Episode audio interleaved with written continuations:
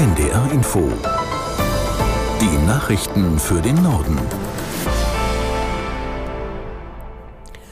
Um 7 Uhr mit Astrid Fietz. Im Anschluss an die Nachrichten folgt eine Sturmflutwarnung. Ägypten will in den kommenden Tagen zunächst bis zu 20 Lastwagen mit Hilfsgütern über den Grenzübergang Rafah in den Gazastreifen lassen. Das habe ihm Staatschef al-Sisi in einem Telefonat zugesichert, teilte Präsident Biden nach seinem Besuch in Tel Aviv mit. Aus Washington Ralf Borchardt. Diese erste Lieferung werde voraussichtlich nicht vor Freitag erfolgen, weil noch Zufahrtsstraßen repariert werden müssten, so Biden. Bedingung für diese und mögliche weitere Lieferungen sei, dass die Hilfsgüter von UN-Mitarbeitern verteilt und nicht von der Hamas konfisziert würden, so der US-Präsident. Heute Abend will Biden aus dem Oval Office im Weißen Haus eine Rede an die Nation halten.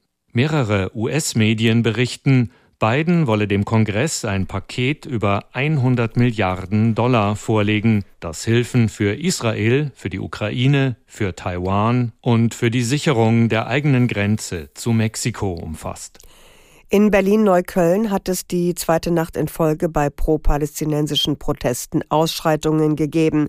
Mehrere Polizisten, Randalierer, aber auch Unbeteiligte wurden verletzt. Aus Berlin Ingo Janssen. Die Polizei spricht auf ihren Social-Media-Kanälen von einer aufgeheizten Stimmung in Neukölln. Den Angaben zufolge wurden Mülltonnen, Reifen und Warnbarken in Brand gesetzt und Pyrotechnik gezündet, Polizeikräfte mit Steinen, Flaschen und Brandsätzen beworfen. Reporter vor Ort berichteten auch von brennenden Autos Autos und Fahrzeugen. Demnach wurden auch antisemitische und pro-palästinensische Parolen gerufen. Erst gegen halb eins am frühen Morgen sei die Lage ruhiger geworden, so der Sprecher des Lagezentrums. Wie viele Menschen am Abend und in der Nacht in Neukölln demonstriert und randaliert haben, konnte er noch nicht sagen. Er sprach aber von vorübergehenden Festnahmen im dreistelligen Bereich. Am Vormittag will Berlins regierender Bürgermeister Kai Wegner von der CDU eine Regierungserklärung abgeben. Der Titel Berlin hält zusammen, gemeinsam für jüdisches Leben und gegen Antisemitismus. Die klare Botschaft also, die Politik steht zur jüdischen Gemeinschaft. In der Südukraine hat es nach ukrainischen Angaben einen neuen tödlichen Raketenangriff durch Russland gegeben. Zwei Zivilisten seien bei dem Angriff auf ein Lebensmittellager in der Region Mikolajew getötet worden, hieß es vom Innenministerium. Außerdem seien in der Region Cherson drei Menschen verletzt worden. Zuvor hatte Moskau mitgeteilt, in der Nähe der Hafenstadt Sevastopol zwei ukrainische Raketen abgewehrt zu haben. Unabhängig überprüfen lassen sich die Angaben nicht. Die linken Politikerin Sarah Wagenknecht hat sich laut Medienberichten endgültig zur Gründung einer eigenen Partei entschlossen. Linken Co-Vorsitzende Wissler bezeichnete das Vorhaben in den ARD-Tagesthemen als Ego-Trip. Die Linke werde seit Jahren von innen heraus demontiert.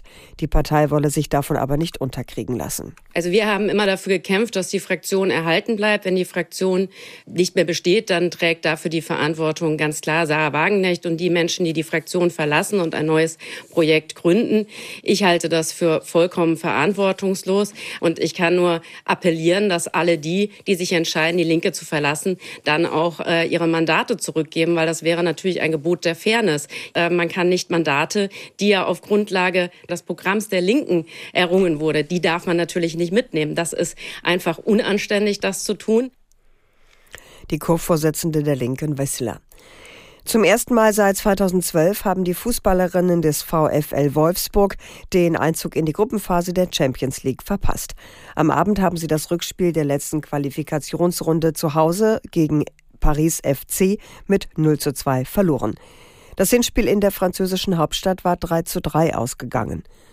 Dagegen haben sich die Fußballerinnen von Eintracht Frankfurt für die Champions League Gruppenphase qualifiziert. Sie haben nach einem 5 zu 0 im Hinspiel das Rückspiel gegen Sparta Prag mit 3 zu 0 gewonnen. Das waren die Nachrichten.